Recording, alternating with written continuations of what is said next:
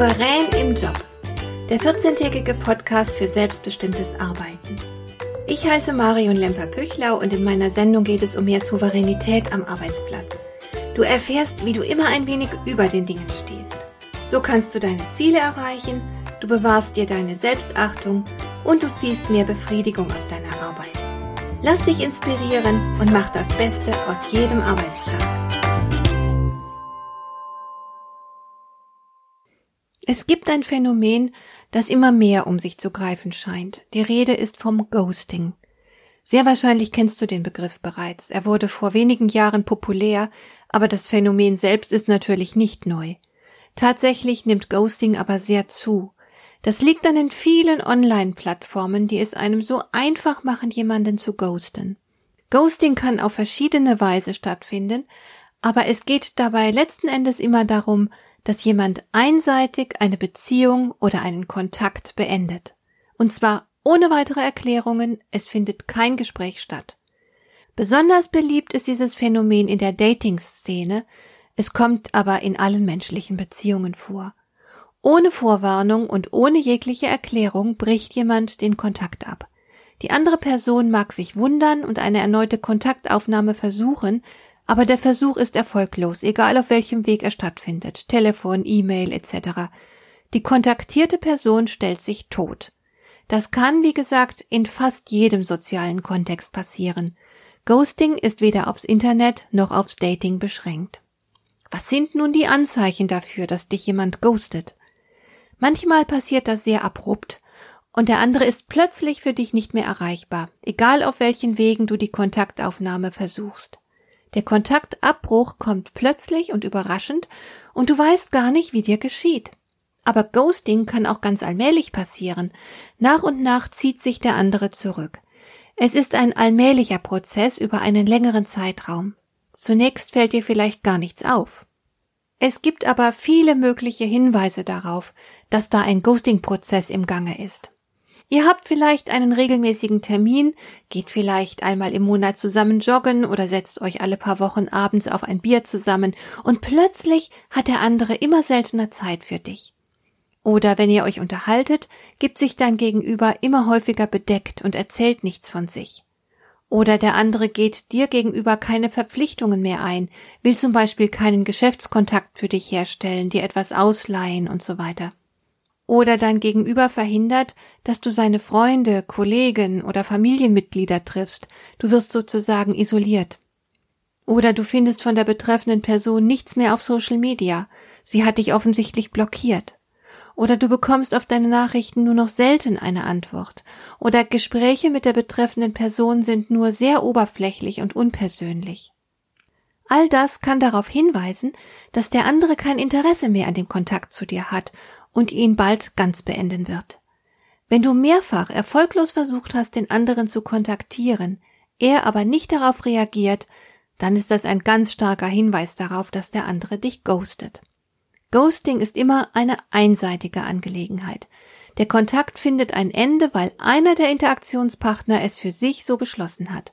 Das ist etwas anderes, als wir es von Beziehungen kennen, bei denen man sich aus den Augen verliert oder auseinanderlebt. Wenn du beispielsweise Freunde aus der Uni irgendwann nicht mehr sprichst oder gar triffst, weil ihr sehr unterschiedliche Lebenswege eingeschlagen habt, dann ist das sicher kein Ghosting. Es gibt unterschiedliche Gründe dafür, jemanden zu ghosten. Der häufigste Grund ist wahrscheinlich reine Bequemlichkeit. Man spart sich jede Erklärung oder gar Auseinandersetzung. Und es geht ja auch oft so schön einfach. Blitzschnell hat man jemanden blockiert. Das geht auf dem Handy genauso einfach wie auf den sozialen Plattformen. Man entgeht so ganz easy all den Herausforderungen, die durch ehrliche Worte entstehen könnten. Vielleicht fürchtet man sich davor, das Gegenüber zu verletzen oder zu verärgern. Der andere könnte laut werden, weinen, eine Szene machen, einen Wutausbruch haben, etc. Vielleicht möchte man sich auch auf keinerlei Diskussion mit dem anderen einlassen, weil man eigentlich nichts zu diskutieren hat und oder Diskussionen ermüdend findet. Vielleicht hat der andere gute Argumente, denen man sich nicht stellen möchte. Und wenn man dann noch annehmen darf, dem anderen ohnehin so bald nicht wieder über den Weg zu laufen, dann erscheint Ghosting als einfache und schnelle Lösung. Vielleicht hat man aber auch Grund zu der Annahme, dass ein paar ehrliche Worte für einen selbst gefährlich werden könnten. Vielleicht wird der andere einen bedrohen oder sogar angreifen, wenn man ihm offen sagt, dass man den Kontakt nicht fortführen möchte. Dann kann Ghosting dem Selbstschutz dienen. Oder aber man denkt, dass sich die Mühe nicht lohnt. Man erkennt vielleicht, dass die Beziehung konfliktträchtig ist und zugleich nicht wertvoll genug, um sich dafür zu engagieren. Dann entscheidet man sich möglicherweise, es einfach ganz bleiben zu lassen, weil einem die Beziehung zu anstrengend wird. Es kommt auch vor, dass Ghosting als Strafmaßnahme dient. Vielleicht hat der andere etwas gesagt oder getan, über das man sich geärgert hat. Und nun bestraft man ihn, indem man sich für eine Weile unerreichbar macht. Ghosting muss nichts Endgültiges, sondern kann auch durchaus mal etwas Temporäres sein. Ob jemand überhaupt Ghosting betreibt, hängt wesentlich davon ab, wie er über Beziehungen denkt. Es gibt Menschen, die erwarten von Freunden, Lebenspartnern, guten Kollegen etc., dass alles rundherum stimmen muss, dass man sich zum Beispiel immer und unter allen Umständen die Wahrheit sagt, dem anderen immer, immer zur Seite steht, wenn er mal Hilfe braucht und so weiter. Und wenn ihr Gegenüber sich nicht erwartungsgemäß verhält, dann bricht man den Kontakt eben ab. Dann hat es offensichtlich nicht gestimmt. Schicksal. Andere Menschen hingegen sehen Beziehungen realistischer und wissen, dass es nie vollkommen rund läuft und dass Auseinandersetzungen, Klärungsgespräche, Enttäuschungen und dergleichen zu einer Beziehung dazugehören. Diese Menschen würden eine Person nicht einfach ghosten, wenn es Differenzen gibt, sondern sie wären darum bemüht, dass die Beziehung wächst und sich weiterentwickelt. Sie würden das Gespräch suchen. Studien zufolge spielt auch der Bindungsstil eine Rolle für die Frage, ob jemand Ghosting als Strategie nutzt. Menschen, die Bindungsängste haben und sich nicht wohlfühlen, wenn andere ihnen sehr nahe kommen, die retten sich eher durch Ghosting als diejenigen, denen es kaum nah genug sein kann. Menschen mit Verlustängsten bemühen sich, andere an sich zu binden. Sie würden eher eine heftige Auseinandersetzung riskieren, als einen Kontakt abrupt abzubrechen. Ghosting liegt ihnen fern. Wenn jemand geghostet wird, hat das natürlich Auswirkungen auf ihn. Zunächst mal ist man oft verwirrt. Man fragt sich zum Beispiel, hat der andere meine Nachricht immer noch nicht gesehen? Und versucht es vielleicht nochmal, schreibt ihn wieder an. Oft erfindet man auch Ausreden für den anderen sagt sich, ach, wahrscheinlich hat er keine Zeit, er ist überlastet, er kann noch nicht absehen, wann er Zeit für mich haben wird, darum schreibt er erstmal noch nicht zurück und so weiter. Man will einfach nicht glauben, dass man es mit Ghosting zu tun hat. Aber dann, irgendwann, ist der Fall klar. Der andere macht sich unsichtbar und entzieht sich. Schock, Enttäuschung, Wut.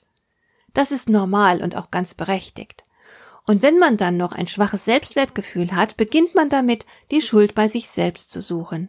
Man geht vielleicht in Gedanken nochmal die Gespräche durch, die man mit dem Gegenüber geführt hat. Hat man da möglicherweise etwas Falsches gesagt? Und man hört nicht auf zu grübeln. Jedes Mal, wenn man an den anderen denkt, stellt sich dieses blöde Gefühl ein. Man hätte sich womöglich etwas zu Schulden kommen lassen und den anderen verärgert oder verletzt. Und es fallen einem dann auch oft lang zurückliegende Situationen mit ganz anderen Menschen ein. Situationen, in denen man sich schon mal tatsächlich ungeschickt verhalten und jemanden vor den Kopf gestoßen hat. Zurückweisung, Schuld, Kummer, Scham, all diese Gefühle können den quälen, der Opfer von Ghosting geworden ist. Sollte dir so etwas je passiert sein oder irgendwann mal passieren, dann seid dir sicher, Ghosting sagt wenig über das Opfer aus, aber sehr viel über die Person, die sich dieser Strategie bedient. Manchmal kann es helfen, dem Ghoster eine letzte Nachricht zu senden. Du könntest so etwas schreiben wie Hallo, ich habe in den letzten Wochen immer wieder vergeblich versucht, dich zu erreichen.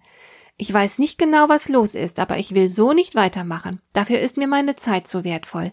Darum möchte ich diese Tür nun schließen. Ich wünsche dir alles Gute. Wenn du selbst damit offiziell die Beziehung beendest, musst du dich nicht mehr so hilflos fühlen. Die Sache kommt zu einem Abschluss und wird dich in Zukunft nicht mehr so viel beschäftigen. Es tut gut, in solch einer Angelegenheit selbst zum Akteur zu werden, statt ewig die Rolle des hilflosen und abwartenden Opfers zu spielen. In extremen Fällen kann es auch Sinn machen, die Reaktion des Ghosters zu erzwingen. So habe ich es beispielsweise gemacht, als ich vor wenigen Jahren einen Online-Kurs gekauft habe, der mit diversen Dienstleistungen gekoppelt war. Der Kurs war teuer und die Leistung unterirdisch. Ich habe wieder und wieder versucht, den Anbieter zu kontaktieren. Er hat mich geghostet, hat nie geantwortet und war unerreichbar für mich. Da habe ich dann kurzerhand einen Rechtsanwalt eingeschaltet. Der Anbieter hat zuerst auch den Rechtsanwalt geghostet, musste aber am Ende doch vor Gericht erscheinen und mir schließlich mein Geld zurückzahlen. Auch das kann eine Methode sein, mit Ghosting umzugehen. Übrigens hat Ghosting nicht nur für das Gegenüber ungute Folgen, sondern auch für den Ghoster selbst. Denn es handelt sich um eine unreife und passiv-aggressive Art, eine Beziehung zu beenden. Wer sich so aus der Verantwortung stiehlt, tut sich selbst keinen Gefallen. An solch einer Verhaltensweise reift man nicht. Gesunde und langfristige Beziehungen erfordern andere Fähigkeiten. Dafür braucht man emotionale, kommunikative und Problemlösungskompetenz. Wer ständig wegläuft, statt sich Beziehungen zu stellen, wird diese Fähigkeiten nicht entwickeln. Er bleibt unreif und unfähig. Ghosting ist definitiv ein ungesundes Problemlösungsmuster. Damit steigt auch die Wahrscheinlichkeit, dass der Ghoster selbst öfter geghostet wird. Heißt das nun, dass du selbst gar nie irgendjemanden ghosten darfst? So einfach ist es natürlich auch wieder nicht, und wie überall gibt es auch hier Ausnahmen. Immer wenn die Beziehung toxisch ist, kann es Sinn machen, die Sache mittels Ghosting zu beenden. Dann schuldest du deinem Gegenüber auch keine weitere Erklärung, und dein Selbstschutz steht an oberster Stelle. Wenn du dich vom anderen in irgendeiner Form bedroht fühlst, dann nimm dein Bauchgefühl ernst und bring dich in Sicherheit. Manchmal ist Ghosting eben auch eine gesunde Form von Selbstschutz. Hat dir der heutige Impuls gefallen? Dann kannst du jetzt zwei Dinge tun. Du kannst mir eine Nachricht schicken mit einer Frage, zu der du gerne hier im Podcast eine Antwort hättest. Du erreichst mich unter info at lemper-püchlau.de und du kannst eine Bewertung bei iTunes abgeben damit diese Sendung für andere Interessierte sichtbarer wird. Schön, dass du mir zugehört hast. Bis zum nächsten Mal eine gute Zeit für dich.